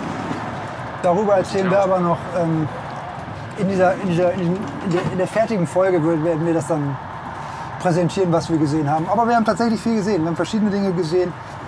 Ähm, War eine ganz tolle Reise, würde ich sagen. Ja. Äh, was Tilo auch meinte, ich glaube, was hier eine große Rolle spielt, ist dieser Roadtrip. Also dieses einfach das Unterwegssein, ähm, das, das Ungeplante. Das fand ich, also es ist vielleicht eine Herausforderung, aber ich glaube, das hat hier super funktioniert, dass wir einfach immer so ein bisschen von Tag zu Tag geguckt hatten, haben so ein paar Sachen vor. Wussten natürlich, wir wollten auf Baumwollfelder, wir wussten, äh, unser Ziel ist auch eben der Aralsee oder das, was jetzt am Ende noch übrig ist von diesem großen, großen ehemaligen viertgrößten Binnengewässer. Ist ja im Grunde mehr ein kleiner Teich, der da noch übrig ist. aber immer noch ziemlich groß. Ich habe ja extra für diese für eine Moderation oder für einen Quertext habe ich ja eine Zahl ausgerechnet. Ja. Der Aralsee war ursprünglich zehnmal so groß wie Berlin und jetzt ist er nur noch, also was übrig geblieben ist, ist ungefähr Berlin. Was immer noch riesig klingt, aber wenn du das dann siehst, was da fehlt und was aus dieser Landschaft geworden ist, das ist echt beeindruckend. Also so, das war auch so, ich fand es auch so, äh, dieses, das hast du, das war, was ich meinte, diese, du bringst immer so Struktur in den Dreh rein, was ich kenne, aber auf eine ganz andere und neue Art. Also du lässt mich sehr frei denken, aber du packst es immer ins richtige Muster. Und da gab es eine Situation, wo wir diese letzte Moderation für den Film gemacht haben. Also das, wo ich nochmal zusammenfasse, was wir erlebt haben auf allen unseren, also wir waren ja in Italien, in Bangladesch ähm, und jetzt hier eben in Usbekistan. Und das war dann, also so, mir ist es immer sehr wichtig, dass wenn ich was sage vor der Kamera, dass ich das wirklich meine. Also es ist mir wirklich, wirklich wichtig. Und manchmal bei, bei dem Thema Mode war es halt nicht so, es hat einen Moment gedauert, bis ich so eine gewisse Nähe zu diesem Thema empfunden habe, weil ich fand es wichtig, dass man darüber berichtet. Aber es ist nicht mein persönliches Lieblingsthema. So, also da war dann letztes Jahr zum Beispiel das Darien Gap, das ist dann eher, was mich so betrifft und was mich auch begeistert. Ähm, das Thema hat mich interessiert, aber eben noch nicht begeistert. Aber am Aralsee war dann so, da ist mir richtig was klar geworden und das hast du mich einfach so frei sagen lassen, ohne dass du so, kannst du nochmal das sagen oder kannst du das nochmal da so mit reinbringen. Was bei Uncovered so sehr selten passiert, dass so eine Situation entsteht, aber manchmal, ich weiß halt auch nicht alles und ich muss halt auch bei sechs Filmen im Jahr, kann ich nicht für jedes Thema mich so krass begeistern äh, wie für ein anderes Thema. Aber das war angenehm, dann so ein wirkliches Gefühl zu vermitteln und du mich das sagen lassen hast und fand ich toll. War, also es hat diesen, diese letzte Moderation auch noch wertiger gemacht für mich. Aber das finde ich allgemein bei dieser Arbeit ein ganz spannendes, ganz, ganz spannendes Spiel, dass du natürlich weißt, worum es geht und dass du auch Teile der Recherche kennst. ähm, aber immer auch noch so eine, so eine was heißt Restnaivität oder, oder, oder auch einen subjektiven, starken subjektiven Blick auf die Dinge hast und genau auch das erzählst und eben nicht das, was irgendwo recherchiert wurde und das ist die Theorie, sondern das kann ich dir dann mit auf den Weg geben und kann, Ja. damit kannst du was arbeiten. Teilweise müssen wir das, sollten wir das erzählen, weil Ja. das halt interessant ist und wichtig ist. Teilweise können wir das später auch noch über den Aufsprecher erzählen. Aber ich glaube, das ist das, was das am Ende auch ausmacht. Oder das ist das, was wir jetzt hier sehen. Weil wir können in dieser Folge zum Beispiel auch nicht die Fashion-Industrie in klein-klein analysieren und gucken, wo, wo ist der Haken. Sondern was wir hier gemacht haben, das fand ich vom Ansatz her von der ersten Sekunde an total schön. Es ging im Grunde um die, um die Menschen dahinter und natürlich auch um die Auswirkungen. Ja. In Usbekistan waren es jetzt, sage ich mal, für unsere, unseren Planeten oder die, die, die, wie sagt man, die Umweltauswirkungen im negativen Sinne waren immens. Und wir standen da und waren, glaube ich, alle wussten gar nicht genau, was wir sagen Und keiner wollte baden gehen, außer Ben, weil wir wussten, dass dieses Wasser voller Pestizide und Salze und giftiger Salze ist. Aber Ben hat es, glaube ich, nicht abgehalten. Aber was du gerade gesagt hast, das ist tatsächlich so, ähm, das ist ja auch das, was mich am meisten an journalistischer Arbeit, also auch über Uncovered hinaus reizt. Dieses, dass du zwar Bescheid weißt und vermeintlich naiv an so eine Geschichte rangehst, aber es letztendlich nur durch deine eigenen Augen, du reflektierst es durch und machst damit viele Zusammenhänge für viele Leser verständlicher, weil du dich nicht auf eine höhere Ebene besetzt, wie das in dem Nachrichtenjournalismus zum Beispiel. Da hast du ja immer den super wissenden Journalisten, der sich natürlich auch total angreifbar macht dadurch. Und, wenn, und ich versuche das gar nicht erst so mit dem Wissen, was ich durch die Vorrecherche oder mit den Gesprächen, die wir beide vorher geführt haben. Ich nehme das alles wieder raus, weiß das im Zweifel fürs Gespräch, aber wenn ich was erlebe, erlebe ich es wirklich so, wie ich es erleben würde, wenn ich mich für dieses Thema mal interessiere. Also so nicht dieses so, ich reise hier an und bin allwissend. Nee, und das, was wir sehen, ist nicht allgemein gültig. Also wir waren Ja. jetzt auf so ein paar Feldern. Das ist für uns, hat Ja. für uns einen Einblick gegeben. Wir würden uns aber, oder du würdest dich nicht hinstellen und sagen, in Usbekistan ist das so, sondern Ja. das haben wir jetzt gesehen in den paar Tagen, die wir hier waren. Das ist unsere Erfahrung, die ist, die ist echt, die ist wahrhaftig und damit ist gut. Vielen Dank. Ja, bitte Benz Bier. Jetzt wurde jetzt Biere wurden jetzt hier reingebracht. Ich bin ja, ich trinke ja kein Bier. Deswegen fühle ich mich immer auch sehr ausgeschlossen. Also, wo ist denn eigentlich die Flasche Wodka? Eigentlich wollte ich, dass wir Wodka trinken beim Podcast. Ich glaube, irgendwann machen wir mal noch einen Podcast, wo wir dabei Wodka trinken und mal sehen, was dann passiert. Weil ich meine Persönlichkeit verändert sich. Stark. Nein. Nee, nee, ich glaube nicht. Nee, das- wird so, äh, so äh, rausgeholt. Also so das Gemeinsein wird nochmal kann genommen. Also so, nee, nicht, nicht. Ich wirst schon lieber eigentlich. Du bist schon sehr fühlig und sehr kuschelig. Wirklich? Ja, ein bisschen rotes Gesicht. Ja. Siehst eigentlich eher, dann, eher schnuckelig aus. Verhält sich auch sehr schnuckelig. Das ist eigentlich ganz. Ja, stimmt, stimmt. ben macht gerade so eine Katzengeste, die ich dann tatsächlich auch, wenn ich betrunken bin, durchaus mache. Also wenn ich mal, was ich ja in Berlin immer mache, ist U2 fahren und wenn ich dann mal nichts mehr verarbeiten kann und nur noch Wodka trinke, ist toll. Hat irgendjemand mir was mitgebracht? Eine Nudelsuppe äh, ohne Wasser.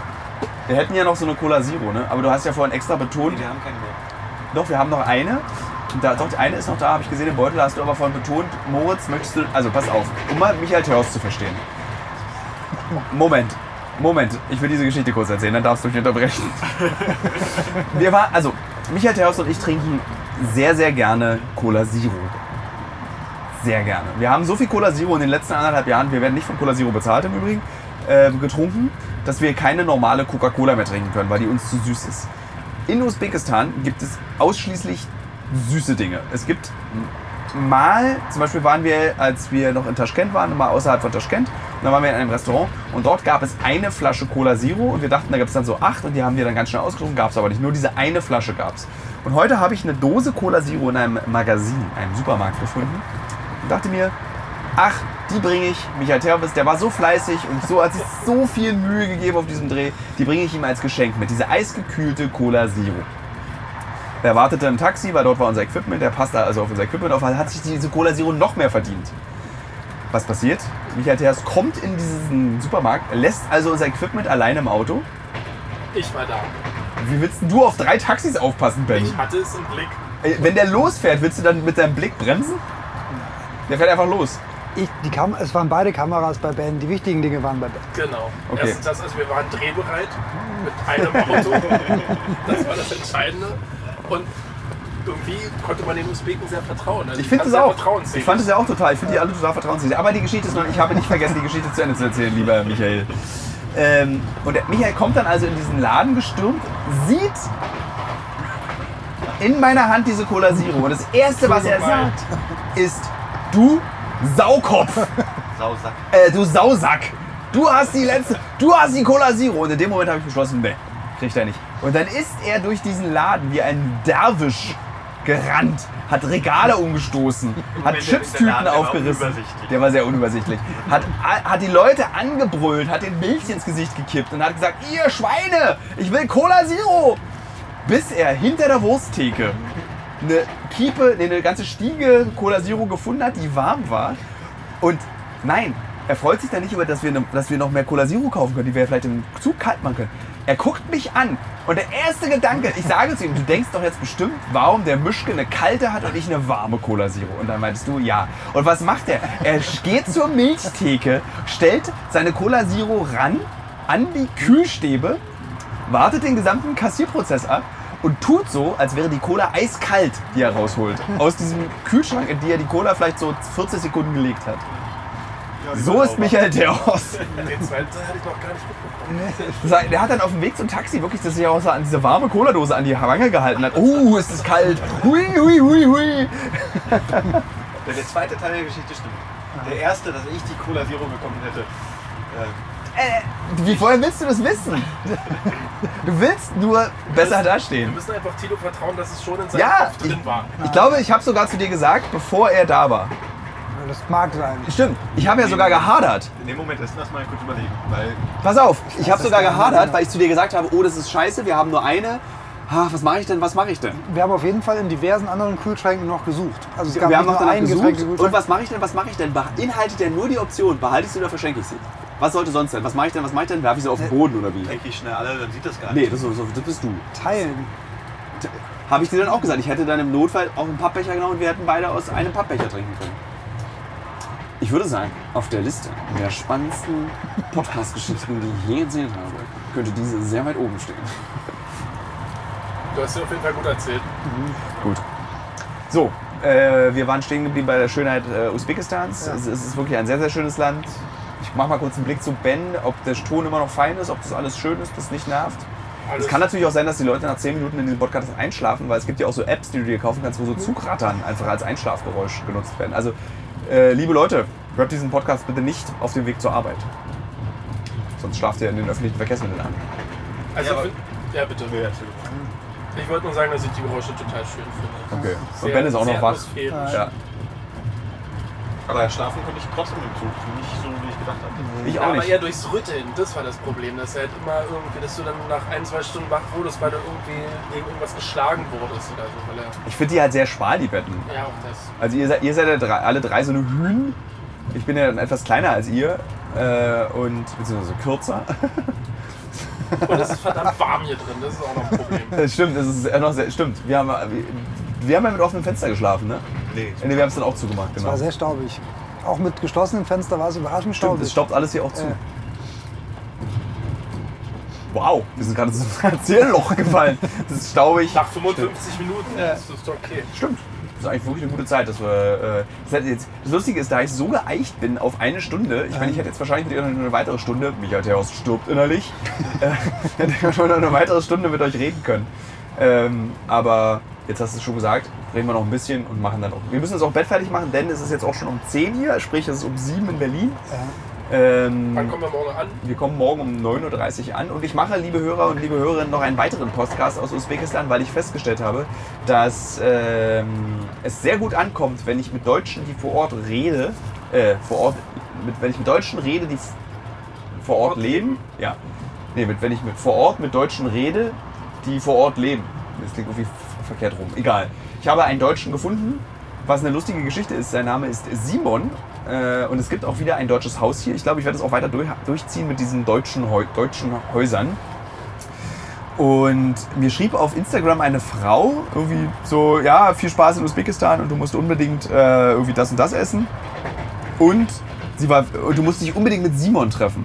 Und das schrieb sie, als uns, als äh, Timur empfohl, empfahl, empfiel, empfuhl, ich bin müde, ähm, dass wir uns unbedingt mit Simon treffen müssen, dem Deutschen. Das fand ich sehr lustig. Offensichtlich gibt es so drei Deutsche in Usbekistan und äh, einen davon können wir dann treffen und den werde ich interviewen. Er lebt seit vier Jahren in Usbekistan und das wäre dann der zweite Teil dieses Podcasts, ähm, den ihr dann übernächste Woche hören könnt. Und das Gute ist, dass wir dann wieder ein bisschen Zeit haben, wenn wir nach Kolumbien nächste Woche fliegen. Das heißt, wir müssen in Kolumbien uns nicht so stressen. Da machen wir dann einen Zweier-Podcast, Michael. Da bin ich ja sehr gespannt drauf. Äh, müssen wir, also bereite dich darauf vor. Vielleicht reden wir. Wir reden über deine Antifa-Vergangenheit. Da bin ich raus. Über den Stern hinter deinem Ohr. Und über die Ratte. Über die Ratte, das sind tolle Geschichten. Die Stunde ist doch voll. Nee, wir hören auf. Sehen wir uns auf für Kolumbien. Freust du dich auf Kolumbien? Ja, nicht auf dem Podcast. Ich freue mich auch. Ich vorher, ja, Kolumbien. Mann, wir fahren ja gar nicht nach Kolumbien, nach Peru fahren wir, stimmt. Peru und Brasilien sind die letzten beiden Reiseziele theoretisch. Es kann, also es kann bestimmt noch was dazwischen kommen. Ach schon, der, der Film ist noch nicht. Also wir machen einen Film über Kokain. Wir haben ja letztes Jahr einen Film über Heroin gemacht. Davor haben wir, wir haben ja, das Coole ist ja, dass wir jetzt ab der dritten Staffel diese großen Filme machen dürfen. Früher war das ja so, wir haben Drogen und dann hat man einen kleinen Haschfilm gehabt, dann hatte man irgendwie äh, Crystal Meth auf den Philippinen, also das stand in keinem Zusammenhang. Und das hat uns als Produzent sehr genervt. Und ProSieben hat dann irgendwann auch eingewilligt und gesagt, lasst uns doch mal das ausprobieren. Und dann haben wir letztes Jahr, glaube ich, was war das denn? Das Hustenlies? So fast durch die Nase dann wieder raus. Jetzt habe ich schon zwei Bier getrunken. Und wir dürfen seit letztem Jahr eben diese großen Filme machen. Und wir machen dieses Jahr kommen auch tatsächlich mehrere, glaube ich, so richtig, ja, wie der Film hier. Der ist ja auch komplett zusammenhängend. Jedes Land hat was miteinander zu tun. Ähm, und das finde ich ziemlich toll. Und wir machen halt dieses Jahr den, einen Film über Kokain und wollen wirklich, wirklich lange erzählen, wo kommt es her, wie geht's, welche Wege, wo geht's lang, warum ist es so.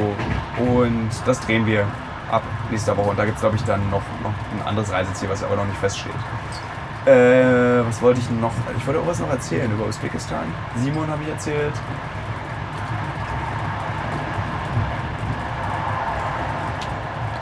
Ah, ich will doch nicht Schluss machen, mir gefällt es so wie gerade. Man kann auf jeden Fall hier hinfahren, glaube ich. Also das hätte ich vorher nicht gedacht, dass ich das empfehlen könnte als Reiseland. Ja, Und ist total wer- sicher. Wer Lust wirklich auf, also man muss so ein bisschen Bock auf Reisen haben. Ähm, aber ich glaube, dann macht das Spaß hier, sich das anzugucken, was es anzugucken gibt. Also es ist jetzt ja kein Sightseeing-Land, sondern mehr tatsächlich ein Reiseland. Ja, man erlebt das Land. Es gibt tatsächlich auch, wir haben so zwei verschiedene Arten von Reisenden getroffen. Entweder so, äh, so Rentner, die so Funktionskleidung im Wert jeweils anhaben von einem Kleinwagen. So richtig, das ist immer so geil, wenn ich diese Reisegruppen sehe, die vom Flughafen in den Bus steigen, aussteigen, in den Bus steigen, ins Hotel steigen, in den Bus. Die haben alle dann so mega teure Wanderstiefel an, super teure, so, weißt du, als wir im Darien waren, haben wir uns irgendwie bei, bei so einem Billigausstatter so Billighosen gekauft, was der größte Fehler war, den wir je hätten machen können. Und die haben dann halt diese super teure, äh, trocknet in zwei Sekunden Hose dabei. Aber ich frage mich, wofür. Und die andere Gruppe, die man hier sieht, sind Backpacker. Und Leute, die für umsonst oder Und für Leute, die Michael Terhorst und ich sehr verachten. Leute, die sich als Reiseziel gesetzt haben. Und ich lasse mir jetzt noch den zweiten Shitstorm in diesem Podcast. Ich lasse ihn zu. Mich machen Reisende wütend, die bewusst aus Deutschland, bewusst sich entscheiden, kein Geld auf Reisen auszugeben. Ich finde das so ungerecht den Leuten in dem Land, in dem man ist und in dem man sie besucht. Äh, Wo es da, also ich finde das wir, wie wir da drüben, wie wir da, kommst du auf die. Achso, das ist eigentlich ganz lustige Geschichte. Wir waren bei einem Schiffsfriedhof am Aralsee und ich habe dort mitten im Aralsee, neben diesem Schiffsfriedhof, eine Sehenswürdigkeit, ein Zelt gesehen.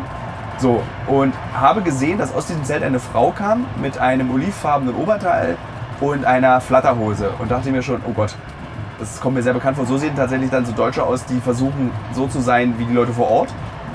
Das ist ganz arrogant, was ich alles gerade erzähle, aber es liegt daran, weil ich sie mich wütend machen, diese Leute. Die können, also be- bevor ich weiter erzähle, wenn man so reisen möchte, kein Problem, bitte mach es. Aber ich darf es ja persönlich doof finden. Und heute vor dem Museum kam tatsächlich dieses olivgrüne Hemd lief dran vorbei und dann meinte ich, Mensch, habt ihr nicht gestern, vorgestern am Aralsee noch auf diesem Friedhof übernachtet? Und die so, ja. Dann ich, da gibt es aber ganz viele Skorpione. Ja, wir haben keine gesehen. Und so, okay. Und dann erzählten sie uns eben, dass sie komplett ohne Geld durch Zentralasien Wir hatten uns schon verabschiedet und sie ist nochmal reingekommen ins Restaurant und hat uns gefragt, wie wir denn jetzt nach ähm, Taschkent kommen. Taschkent, genau. Und sie wollte sich dann an uns ranhängen und dann Genau. so, was total okay ist. Ich finde das gut, aber ich finde so, das ist irgendwie nicht gut für das Land. Die Leute sind so abhängig von Tourismus in ganz vielen Regionen der Welt. Es gibt ja auch diese Videos von diesen Typen, das hattest du das erzählt, Michael? Ja, von so Typen, die halt ähm, in Thailand beispielsweise ohne Geld dann betteln. Äh, in Ländern, denen es einfach wesentlich schlechter geht als de denen, wo sie herkommen. Also ich finde das, ich find das frech jetzt. Ja, für Urlaub. Ich finde es so, weißt du, nicht, also die Leute betteln auch in diesen Ländern, um zu überleben, nicht zu verhungern. Irgendwie, äh, die sind, meistens sind die Menschen krank, sie können irgendwie keine andere Arbeit machen. Und dann sitzt daneben ein Backpacker. Aber ich wollte die Erfahrung machen, wie es sich so anfühlt. Ja, es ist halt so, ich finde es schwierig. Also so, ich finde es, auch. also, ich, also um es ganz ehrlich zu sagen, ich finde es wirklich ungehörig. Also so, wenn du so, ich finde so, äh, äh, so back, also wie heißt es, ähm, Trampen durch Europa, finde ich voll okay. Habe ich kein Problem mit. Das ist was völlig anderes. Finde weil, ich auch, ja. Wenn jemand mit dem Auto von A nach B fährt, kann, kann man noch mitfahren. Also ist ja jetzt kein, keine, kein Problem. Ich finde auch, man kann, wenn man möchte, durch Usbekistan trampen. Und man kann auch Gastfreundschaft annehmen irgendwie. Ja. Darum geht es nicht, aber um äh, die, die Aber es zu erwarten, dass ich durch ein Land reisen kann, ohne dafür Geld auszugeben und es, ein Land zu bewerten nach seiner Möglichkeit, möglichst billig durch dieses Land zu reisen, finde ich dem Land ungerecht und den Leuten. Das ist einfach meine Meinung. So. Und man kann ja zum Beispiel auch sehr günstig reisen. Also zum Beispiel in Thailand, was ich, dieses Betteln in Thailand verstehe ich so überhaupt nicht. Weil ich meine, Thailand ist so, also mittlerweile auch nicht mehr so günstig wie früher, aber du kannst halt in einem Dorm für 2 Euro, für 2 bis 3 Euro die Nacht in so einem Schlafsaal übernachten. ja, ja, abends reicht es ja dann doch meistens dann fürs Bier Ja, oder für die coole Party. Dann, das finde ich gemein.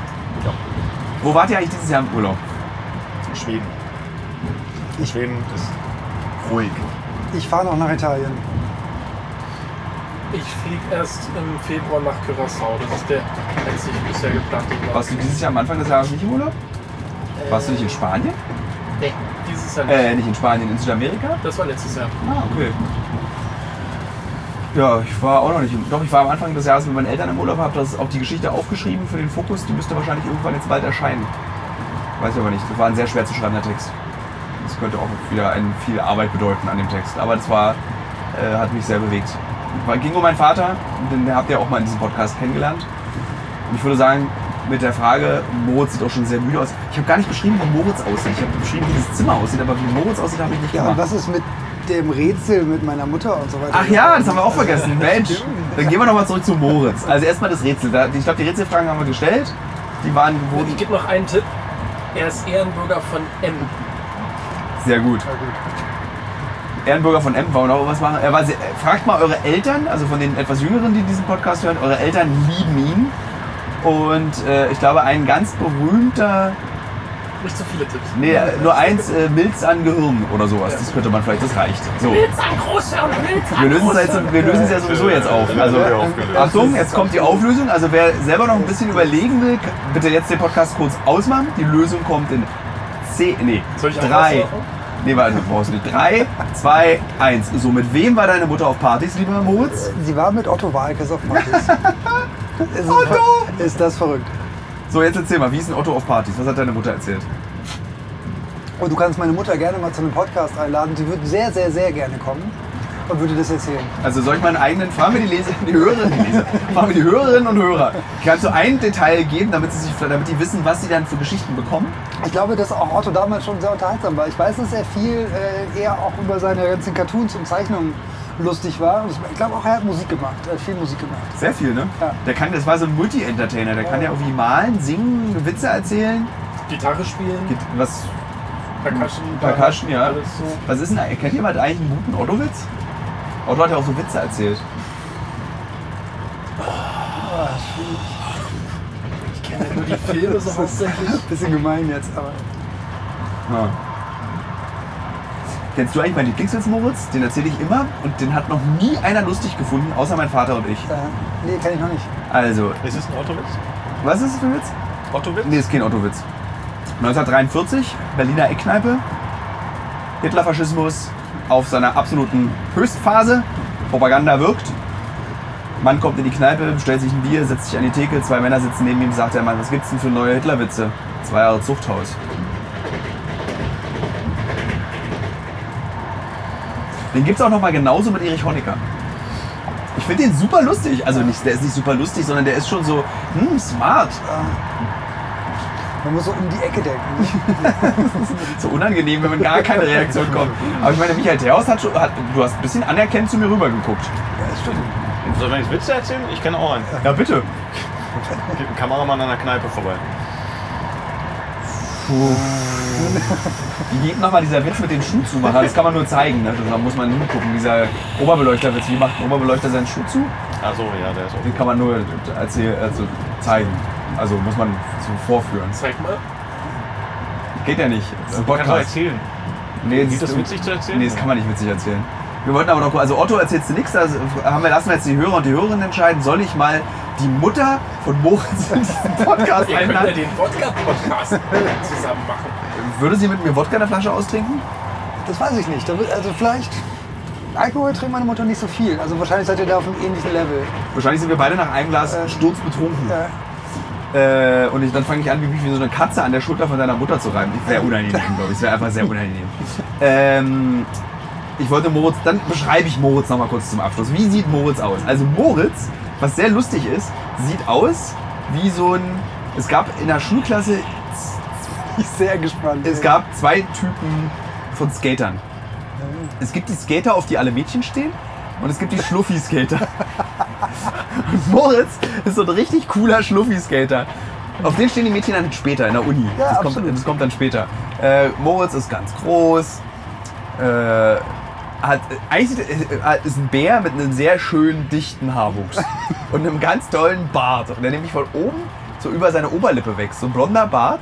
Und wenn er sich den Rest wegmachen würde, hätte er so einen super Schnurri. Den Rest macht er sich aber aus demselben Grund meiner Meinung nach nicht weg, warum auch ich meinen Restbart nicht entferne, weil er dann aussieht wie 16. Das ist bei mir genau das Gleiche. Ich sehe dann aus wie, ich bin einmal auf, auf irgendeinem Japan-Dreh, habe ich doch aus Versehen den Bart abrasiert, weil ich mir einen Rasierer auf Japanisch gekauft habe und festgestellt habe, dass die 2 mm Funktion eines japanischen Rasierers eine andere 2 mm Funktion ist als eines deutschen Rasierers. Und danach hatte ich ein nacktes Gesicht. Und äh, ich würde sagen, mit diesem Bild im Kopf verabschiede ich mich von allen Hörerinnen und Hörern und danke meinen Gästen, keine Gäste sind, sondern Inventar dieses Podcasts, äh, dass wir heute diesen sehr schönen im Zug stattfindenden, gar nicht mal so abschweifenden Podcast gemacht haben. Er war recht fokussiert. Ich konzentriere mich ja. Also es ist jetzt auch so, es gibt wirklich viel schlimmere Modes, das, wo wirklich krass abgeschweift wird. Also wo man irgendwie mit einer Frage anfängt. Siehst du, das, das, die Beendung dieses Podcasts ist ein Beispiel, wie wir abschweifen im Podcast. Ich wollte eigentlich gerade Ende machen, aber wir schweifen Und dafür noch ist es ja ab. da. Ich würde ja gerne mal so einen richtig großen, ganz langen Podcast machen. Und da überlege ich die ganze Zeit, wie man das macht. Ob man den zum Beispiel so einen Vierstünder mit Michael Terhorst. Oder einen Sechsstünder mit Michael Terhorst. Weil zum Beispiel, es gibt ja diesen Radio Nukular Podcast. Wo, da erzählte mir, den ich sehr gerne höre, da erzählte mir äh, vor kurzem jemand, dass in Radio Nukular über unseren Podcast gelästert wurde. Ich hab's ist aber- Radio Nukular. Radio Nukular ist ein ganz toller Podcast, den ich beim, zum Beispiel beim Schwimmen, während des Schwimmens höre. Ich habe ja so ein Unterwasserschwimmgerät. Die gehen immer so zwischen vier und sechs Stunden. Wer, macht den? Das sind drei Jungs. Äh, einer redet immer ganz ordinär, einer ist ganz doll klug und einer, der andere ist auch klug. Sind die bekannt? Ich glaube, in der Podcast-Szene sind die bekannt. Ich kann dir leider die Namen jetzt gerade, die kriege ich nicht hin. Einer heißt Rockstar, glaube ich. Also er heißt nicht Rockstar, sondern der heißt bei Instagram Rockstar. Und Worum geht's in diesem Podcast? nee, ich, will jetzt. Äh, die haben über. Ich, haben ich hab, gelästert. die haben über uns Gelästert. Ich habe aber nicht rausbekommen, was. Weil es wurde mir nur erzählt, ey, Tilo, hast du gehört? Ich so, nee. Gespräch Ende. Ich hätte mal nachfragen können, du hast es ja offensichtlich gehört, was haben die denn gesagt? Ich hab's nicht. Nee, Nee, nee, es war jetzt nur so, ich zeige auf dich, du bist die imaginäre Person, mit der ich rede. äh, na, jedenfalls, den höre ich zum Beispiel sehr gerne und da gehen die wirklich vier bis sechs Stunden und dann haben die zum Beispiel jetzt gerade so ein fünfeinhalb Stunden, nicht gerade, der ist ja was älter, fünfeinhalb Stunden, den habe ich beim Schwimmen gehört. Oh, der Zug steht. Jetzt haben wir mal zur Verabschiedung. Nee, dann würde ich einen rauchen gehen. Nee, wir aber machen, jetzt jetzt, haben wir doch gerade richtig nochmal sauberen Ton. wir machen jetzt so schnell das zu Ende. Die reden dann zum Beispiel so fünfeinhalb Stunden über die Dreamcast. Nee. Ja. Und das, da habe ich mich Was ist die richtig Dreamcast? Das ist so eine geile Sega-Konsole, die leider sehr gefloppt ist in Deutschland, aber eine sehr wegweisende Konsole, Videospielkonsole war, die zum Beispiel schon so Internet hatte. Und irgendwie so Spiele wie zum Beispiel Seaman, was nichts mit Samen zu tun hat, sondern Seaman war ein. Oh, da kann ich später noch was. das kann ich jetzt auch noch schnell erzählen. Was muss ich Das jetzt Soul? Calibur. Nee, Seaman ist ein, ein, so eine Art äh, Pokémon, Tam, nee Quatsch, Tamagotchi. Aber als Videospiel. Und zwar ist es ein Aquarium, wo so ein Mensch, Amphibienzwitterwesen so rangezüchtet wird. Und du kannst mit dem so reden und dem auch Sprechen beibringen und so eine Geschichte. Und die Erzählerstimme dieses Spiels ist, haltet euch fest, Leonard, Otto Ni Walkes. Nein, Leonard Nimoy. Ganz toll. Mr. Spock. Mr. Spock und es war ein sehr, sehr modernes Spiel, weil das so mit Mikrofon, das war so ein Puschelmikro, was an den Controller gemacht wurde. Wahnsinnig wegweisende Konsole, großer Flop. Und jedenfalls wurde dann versprochen, fünfmal Stunden reden wir darüber, da habe ich mich sehr darauf gefreut. Aber letztendlich, da war dann so ganz lange der Einstieg und dann haben die so irgendwie gefühlt anderthalb Stunden, da war ich dann schon dreimal schwimmen und dann habe ich, ah, ich höre nicht zu Ende. Weil ich, mache aber ganz viel Schleichwerbung für diesen Podcast. das ist okay. Das ist, der ist ja total toll. Die reden auch irgendwie so ganz lange über Jurassic Park oder Filme, in denen es Zeitreisen Ah, okay. gibt. So, also so irgendwie 90er. Also so ein bisschen so die 90er. Und es ist ein sehr unterhaltsamer Podcast und Okay. es macht auch sehr viel Spaß. Insbesondere in der Konstellation mit diesen drei sehr unterschiedlichen Männern, die darüber sprechen. Wenn jemand weiß, worüber gelästert wurde, Der soll es, schreibt's bitte. Schreibt's auf Instagram. Ähm, was wollte ich noch? Eine Sache wollte ich noch erzählen. Und zwar, ach ja, ja, das passt jetzt glaube ich nicht mehr. Ich habe ja bei einer Videospielzeitung volontiert. Das kann ich glaube ich noch schnell erzählen, weil es eine lustige Geschichte ist. erzähl das doch in der Podcast-Folge. Okay, machen wir es so. Na gut. Aber dann also, gehen wir zu Trade Republic, weil das ja dann. Ja. Ich glaube, ich möchte niemals in meinem echten Leben über Aktienanlage, das darf man glaube ich auch gar nicht, das da muss man irgendwie so, also über Aktien, ich möchte über, also nee, das ist mir so, es wäre mir so unangenehm. Also kauft auf jeden Fall alte Autos, das ist eine gute Geldanlage. Hast du mir versprochen? Ihr könnt ja fünf Stunden über eure äh, Fonds reden. Also der einzige Mensch, glaube ich, dem ich Geldanlagetipps gebe, ist Michael Terhorst, weil der nämlich diese so geile, der hat nämlich ein ganz tolle psychologische, äh, ein psychologischer Effekt setzt bei Michael Terhorst. Also wirklich, ich glaube, der einzige Mensch, mit dem ich über Geldanlage rede, ist Michael Terhorst, weil er hat nämlich dann sofort in dem Moment FOMO, Fear of Missing Out. Er fängt dann sofort an, so irgendwie egal in welchem Land, wenn ich irgendwie, ich habe irgendwie erzählt, es gibt so eine neue App, ich sage den Namen jetzt nicht, weil da will ich keine Werbung machen, da will ich auch nichts zu tun haben. Und da ist es irgendwie so, alle sagen ja, mach mal Altersvorsorge mit hier, wie die FDP es sich wünscht, mit äh, ETF und mit Aktien. Und ich hab, besitze keine Aktien oder zumindest besaß ich sehr lange keine Aktien, habe mir aber, das kann ich jetzt mal ehrlich sagen, von drei Videospielfirmen sehr wenige Aktien gekauft, weil ich es irgendwie total cool fand, eine polnische Videospielfirma, die ich sehr toll finde, äh, zu unterstützen, indem ich eine Aktie oder zwei von denen kaufe. Und dann hatte ich Michael Terhaus davon erzählt und der dann so, geil, dann werde ich sofort reich. vor Usbekistan zeigte er mir diese App und überall riesige Verluste und rot. Und ich dann so, was hast denn du gekauft? Ja, hier so, also so ganz günstige Aktien für einen Cent pro Aktie. Das war so günstig, habe ich ganz viele gekauft. Und dann war ich so, oh, nee. Und dann, war- es war einfach nur lustig. Ja, So, kommt doch wieder weg. mach, mach weiter. Ja, also ich würde sozusagen, ich, äh, so, ich würde, ich, also ich glaube, mein Bruder fragt mich auch manchmal, äh, was man machen kann, irgendwie, wo legt man sein Geld? Und ich sage immer eigentlich denselben Satz, das, was du verstehst und womit du dich wohlfühlst. Das ist so, ich würde, wenn du so Geld über hast, hör bloß nicht aufs Internet. Also jetzt, wenn so alle irgendwie so, also ich, zum Beispiel habe ich euch ja alle mit Bitcoins verrückt gemacht. Ich bitte jetzt nicht weitere Details darüber zu erzählen. Äh, nur, dass ich habe euch alle damit verrückt gemacht, weil ich das, diese Technik begleite, die seit fünf, sechs Jahren und finde das wahnsinnig interessant, was da passiert. Ich finde diese Technik einfach wahnsinnig spannend. Und habe auch relativ viele Reportagen über das Darknet geschrieben und deswegen wusste ich, kenne ich mich ganz gut damit mit diesem Thema aus. Also nicht nur mit Bitcoins, sondern auch mit Darknet und allem Pipapo. Und ich glaube, da, das war das einzige Mal, wo ich so ansteckend über etwas geredet habe. Und auch mein Bruder dann so, und du ja auch. So, Nee, aber das war eine Zeit, Zeitspanne von zwei Wochen, weil es hat ja auch wieder nicht bei mir funktioniert. was, was habe ich denn damit zu tun? Sag mal. Unterholz gekauft, oder? Wie war das? Nee, Ja, lass es mal nicht, lass, ich will wirklich niemanden anleiten und verführen, irgendwie, dass er irgendwo sein Geld Man reinsteckt. sollte nur Geld ausgeben bei Sachen, die man auch versteht. Es ist oder alles man Quatsch. Das ist alles, Das ist alles Quatsch, das ist alles, alles Pyramide. Genau. Nee, es ist halt so, also ein Stück weit. Es Glück, auf jeden Fall ist es Glücksspiel, eine Form von Glücksspiel. Und ich finde auch so, es, es, der Kapitalismus funktioniert auf jeden Fall nicht nach dem Prinzip, irgendwie so in kurzer Zeitspanne wahnsinnig viel Kohle mit wenig auf Umsatz oder Einwand. zu machen. Weil zum Beispiel die Leute, die mit so Aktien reich geworden sind von Apple oder von irgendwelchen komischen Tech-Startups, die haben sich halt jahrelang vorher damit beschäftigt und können genau erkennen, was Oder das war eine. einfach verdammter Zufall. Ja, aber du investierst halt in solche Aktien von irgendwelchen Tech-Unternehmen nur, wenn du, du musst dich halt damit beschäftigen. Und Nein, aber es ist äh, egal. wie gesagt, was willst du nur sagen? Ich, äh, selbst äh, es gibt ganz viele, die damit auch reich werden, äh, die sich nicht damit beschäftigen und es ist ein, äh, ein falscher Markt. Ich finde es falsch. Wer sind denn ganz viele? Nee, ja, es mit Sicherheit. Also ich habe das Gefühl, dass Aktien in Deutschland zum Beispiel ein riesiger Beschiss waren.